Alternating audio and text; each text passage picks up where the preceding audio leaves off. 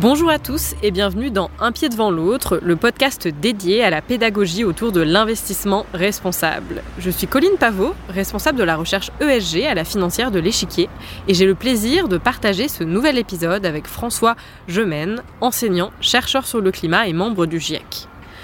Le changement climatique est l'une des principales préoccupations des Français.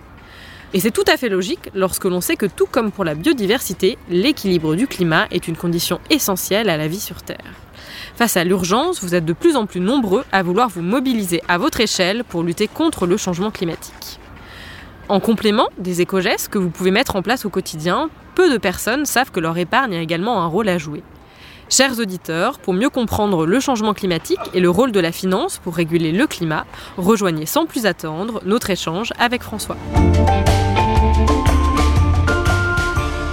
Bonjour François, je suis très heureuse de vous accueillir aujourd'hui pour le 11e épisode de notre podcast en plein cœur de Paris au sein du parc Martin Luther King pour parler du changement climatique, de ses causes, de ses effets et des leviers d'action à votre disposition, vous épargnants, pour contribuer à la lutte contre le changement climatique.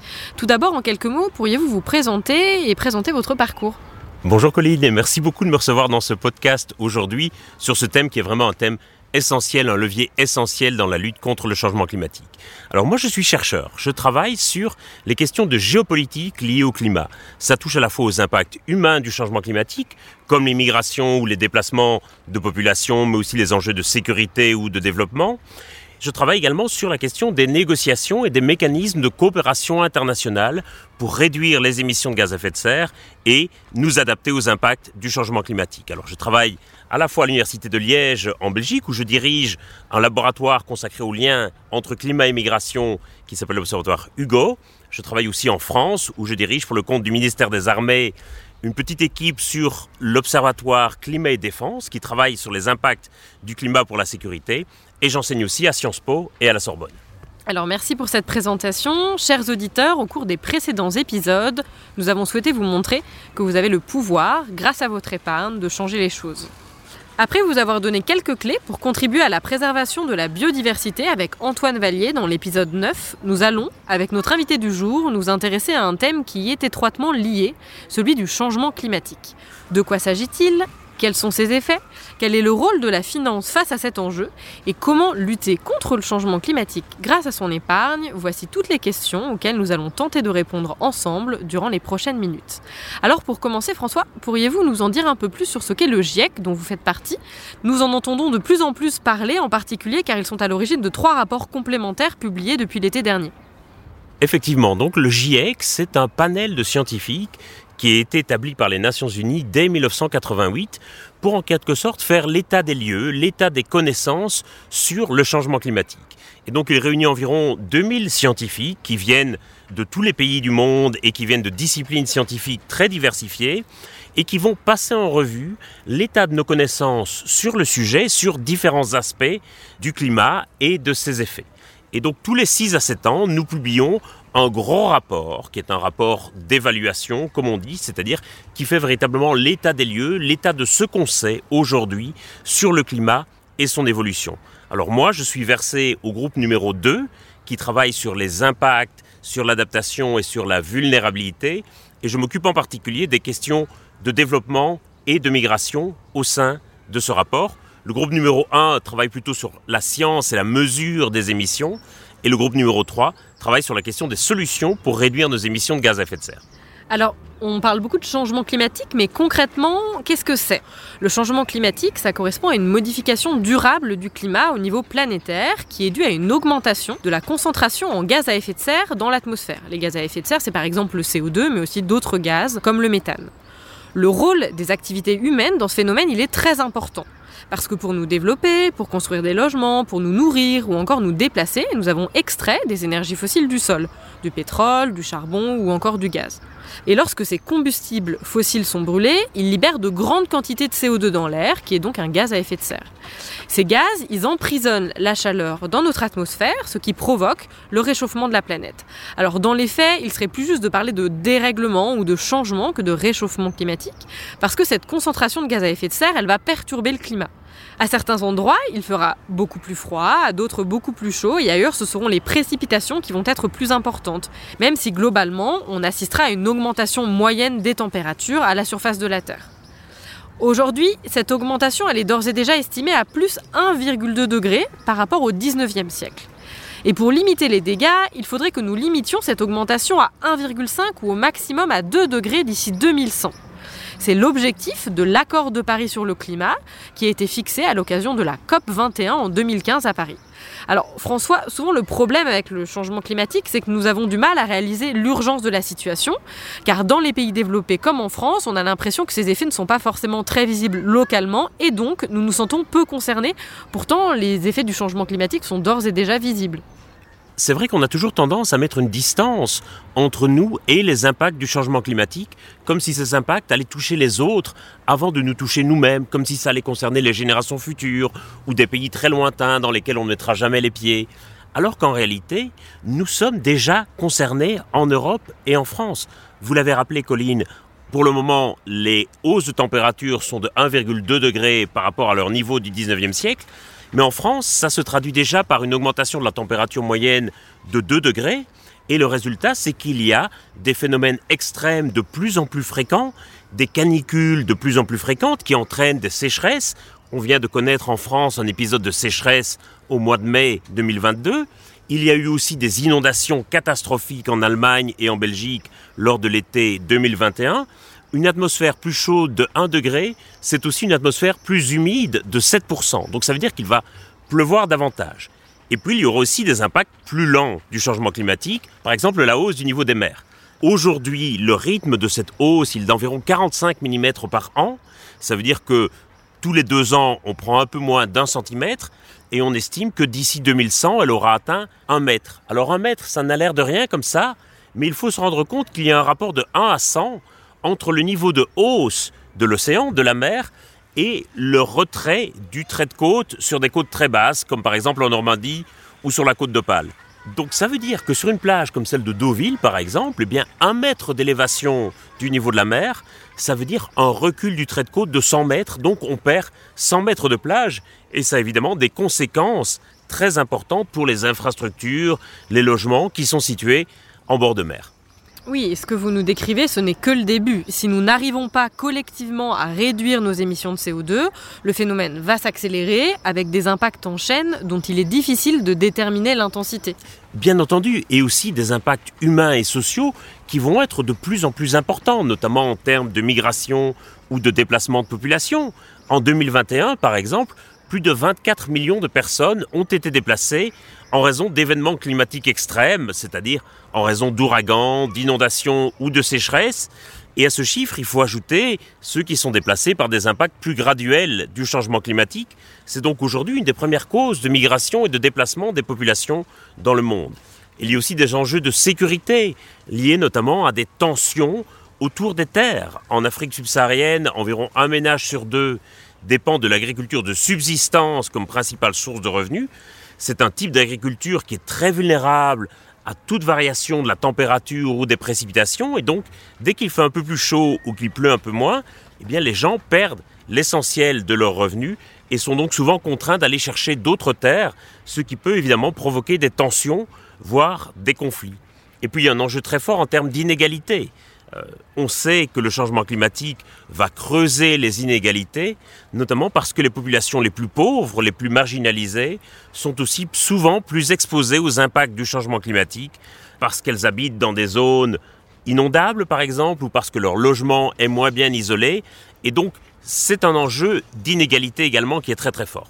Et donc il est en effet primordial que toute politique de transition écologique s'accompagne de réflexions approfondies sur les impacts sociaux de ces transitions et que cette transition puisse être vraiment juste pour qu'elle puisse être acceptée par tous et être la plus efficace euh, possible. C'est essentiel. Il faut absolument articuler les politiques climatiques avec des politiques sociales, notamment des politiques en faveur de l'égalité notamment parce que le changement climatique va creuser les inégalités au sein d'une société, mais également parce qu'une société plus inégalitaire est une société plus vulnérable aux impacts du changement climatique. Et donc il y a un vrai risque d'entrer dans un cercle vicieux où la vulnérabilité augmente les inégalités, qui elles-mêmes augmentent la vulnérabilité. Et donc il faut vraiment penser ensemble les politiques climatiques et les politiques sociales. Alors face à ce constat et à l'urgence de la situation, nous sommes convaincus que la finance a un rôle crucial à jouer en drainant les capitaux vers les entreprises les plus responsables qui contribuent à la lutte contre le changement climatique. En fléchant nos investissements vers ces entreprises, nous leur permettons de mener à bien leur stratégie et d'avoir les moyens de mettre en place leurs actions en faveur du climat. Pour lutter contre le changement climatique, la solution à privilégier, c'est tout d'abord la réduction. La réduction de nos émissions, de notre consommation. Et dans ce cadre, en tant qu'investisseur responsable, on a par exemple la possibilité d'investir dans deux types d'entreprises. Tout d'abord, il y a celles qui fabriquent des produits qui permettent de réduire notre consommation. C'est par exemple le cas des entreprises qui développent des solutions pour l'efficacité énergétique ou encore l'isolation des bâtiments qui sont des enjeux environnementaux majeurs. Mais il y a également les entreprises de tous les secteurs d'activité qui ont compris, peut-être avant les autres, qu'il fallait réduire drastiquement leur consommation d'énergie, d'eau, de matières premières ainsi que leurs externalités négatives sur l'environnement, par exemple la production de déchets, les émissions de CO2 ou encore les rejets de produits chimiques. Elles peuvent avoir pris des engagements de contribution aux objectifs internationaux de neutralité carbone, par exemple. Par leurs ambitions, elles jouent un rôle de pionnier en montrant l'exemple, en entraînant dans leur sillage leurs concurrents, leurs fournisseurs et leurs clients. Elles ont donc un rôle systémique majeur.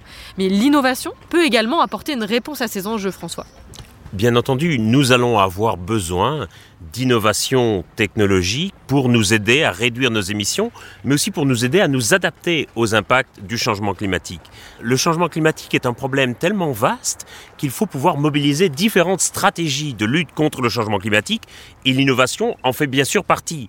Alors c'est évidemment de l'innovation pour produire de l'énergie de façon plus propre, grâce aux énergies renouvelables qui sont de plus en plus efficaces et de moins en moins chères, mais c'est aussi de l'innovation pour mieux isoler les logements par exemple, ou pour avoir des transports plus performants. Et ce qui est aussi important en termes d'innovation, c'est de rendre cette innovation accessible aux pays qui sont aujourd'hui des pays émergents ou des pays en développement, de manière à ce qu'ils puissent choisir des trajectoires de développement non carbonées, c'est-à-dire des trajectoires de développement qui ne soient pas fondées sur l'exploitation des énergies fossiles. Tout à fait. Et ensuite, il y a une autre option pour les investisseurs qui peut sembler être l'option la plus simple et celle d'exclure les entreprises les plus polluantes. Alors ça, ça peut être une bonne idée pour les industries qui sont vraiment les plus néfastes pour l'environnement. C'est par exemple le cas du charbon qui n'a pas d'avenir à nos yeux dans la transition énergétique, car c'est de loin la plus polluante des énergies. On évalue que pour produire de l'électricité, cette source d'énergie serait entre 2 et 4 fois plus polluante que du gaz naturel ou du pétrole. Cependant, nous pensons que l'exclusion, ce n'est pas forcément la solution, mais qu'il est également important de pouvoir soutenir les entreprises de secteurs polluants, mais qui ont enclenché une réelle transition de leur business model via une démarche appuyée d'engagement actionnarial. Et si nous, investisseurs responsables, nous ne prenons pas cette responsabilité, nous prenons le risque de laisser ces entreprises aux mains d'investisseurs moins exigeants et qui ne soutiendraient pas forcément les investissements nécessaires à cette transition. Alors maintenant que vous avez en tête les enjeux et les différentes façons que peut utiliser la finance pour y répondre, concrètement en tant qu'épargnant, comment choisir un placement qui me permettra de mettre mon épargne au service du climat? Alors tout d'abord, l'État français a créé suite à la COP21 un label, le label Greenfin. Peut-être que vous pouvez nous en dire euh, quelques mots François. Bien sûr, c'est un label qui garantit que les investissements qui le portent sont des investissements durables, c'est-à-dire des investissements qui vont essayer de viser la transition énergétique et la soutenabilité et qui ne vont pas être des investissements dans les énergies fossiles. C'est vraiment très important, je crois, que les épargnants prennent conscience que parfois, à leur insu, leur épargne finance toute une série de projets dans les énergies fossiles. Le FMI estime par exemple que si on combine les investissements publics et privés dans les énergies fossiles, ça représente jusqu'à 6% du PIB mondial. Donc jusqu'à 6% de l'ensemble de la richesse produite chaque année dans le monde est réinvestie dans les énergies fossiles. Et donc il est absolument essentiel, si on veut lutter efficacement contre le changement climatique, qu'on réduise drastiquement le niveau de nos investissements dans les énergies fossiles, des investissements publics, mais aussi des investissements privés qui se font via l'épargne de monsieur et madame tout le monde. Tout à fait. En l'occurrence, le label Greenfin exclut strictement l'investissement dans les énergies fossiles. Et donc, en investissant dans un fonds qui aurait ce label, vous êtes assuré que votre épargne ne financera pas ce type d'énergie. Mais il existe aussi d'autres fonds qui peuvent permettre d'aborder ces enjeux, mais qui ne peuvent pas obtenir ce label. Par exemple, des fonds qui vont soutenir des entreprises pionnières sur les enjeux climatiques de tous les secteurs, ou encore des entreprises en transition. Alors, pour identifier les fonds concernés, il faut se renseigner sur le thème d'investissement et la stratégie du fonds. Ces fonds, en général, devront être catégorisés en article 9 selon le règlement européen SFDR, car ils ont un objectif d'investissement durable. Dans les reportings de ces fonds, vous pouvez trouver un certain nombre d'indicateurs qui vont vous renseigner sur la stratégie à laquelle ils concourent. Alors vous pouvez retrouver trois principaux indicateurs. Le premier et le plus commun, c'est l'empreinte carbone. Alors l'empreinte carbone, c'est la somme de toutes les émissions de CO2 d'une entreprise et donc d'un fonds. Souvent, vous la verrez dans les reportings qui sera comparé à l'indice de référence du portefeuille et donc à un panel d'entreprises représentatives de l'économie européenne, par exemple. L'empreinte carbone, elle donne une vision des émissions actuelles de l'entreprise. Un deuxième indicateur, c'est l'indicateur sur l'alignement de degrés. On en a parlé, pour rester dans un scénario climatique acceptable, il faut que nous maintenions l'augmentation des températures à un niveau inférieur à 2 degrés. Eh bien, c'est pareil pour votre fonds qui va pouvoir vous communiquer sa température, c'est-à-dire savoir si les entreprises qui le composent sont alignées avec un scénario inférieur ou supérieur à 2 degrés. Un troisième indicateur intéressant peut être celui qu'on appelle la part verte. Et cette part verte, elle représente le pourcentage du chiffre d'affaires des entreprises en portefeuille qui vont contribuer à un certain nombre d'objectifs environnementaux, comme ceux définis par la taxonomie européenne. Ces différents indicateurs vous permettront d'avoir un aperçu de la contribution de votre fonds à ces objectifs environnementaux et vous permettre de comprendre est-ce que oui ou non ils permettront d'aligner votre épargne avec un objectif de lutte contre le changement climatique. Durant ces quelques minutes, François et moi-même avons tenté de vous alerter quant à la nécessité d'une mobilisation collective pour faire face au changement climatique. À notre échelle, nous avons tous la possibilité de mettre en place des choses dans notre quotidien pour réduire notre impact, mais bien souvent, nous ignorons que notre épargne contribue significativement à notre empreinte carbone. Il est donc important d'en prendre conscience et de faire de votre épargne un allié dans votre démarche de citoyen engagé en faveur du climat. Alors maintenant que vous avez toutes les clés pour passer à l'action, n'attendez plus. Un pied devant l'autre, le podcast pour mieux comprendre les enjeux de l'investissement responsable, c'est fini pour aujourd'hui. Merci François d'avoir participé à cet épisode et merci à vous auditeurs de nous avoir écoutés jusqu'au bout. Si ce podcast vous a plu, n'hésitez pas à vous abonner, à en parler autour de vous et à nous laisser une note ou un commentaire sur votre plateforme d'écoute préférée. Vous pouvez également nous rejoindre sur les réseaux sociaux, la financière de l'échiquier, sur LinkedIn, Twitter ou encore Instagram. Ainsi se clôt cette nouvelle série d'épisodes. J'espère que vous aurez pris autant de plaisir à nous écouter que j'en ai eu à partager ces quelques épisodes avec vous ainsi qu'avec nos invités. J'espère que tous ensemble, nous vous avons fait prendre conscience que votre argent avait le pouvoir de changer les choses et que nous vous avons donné envie de passer à l'action sans plus tarder. À très bientôt!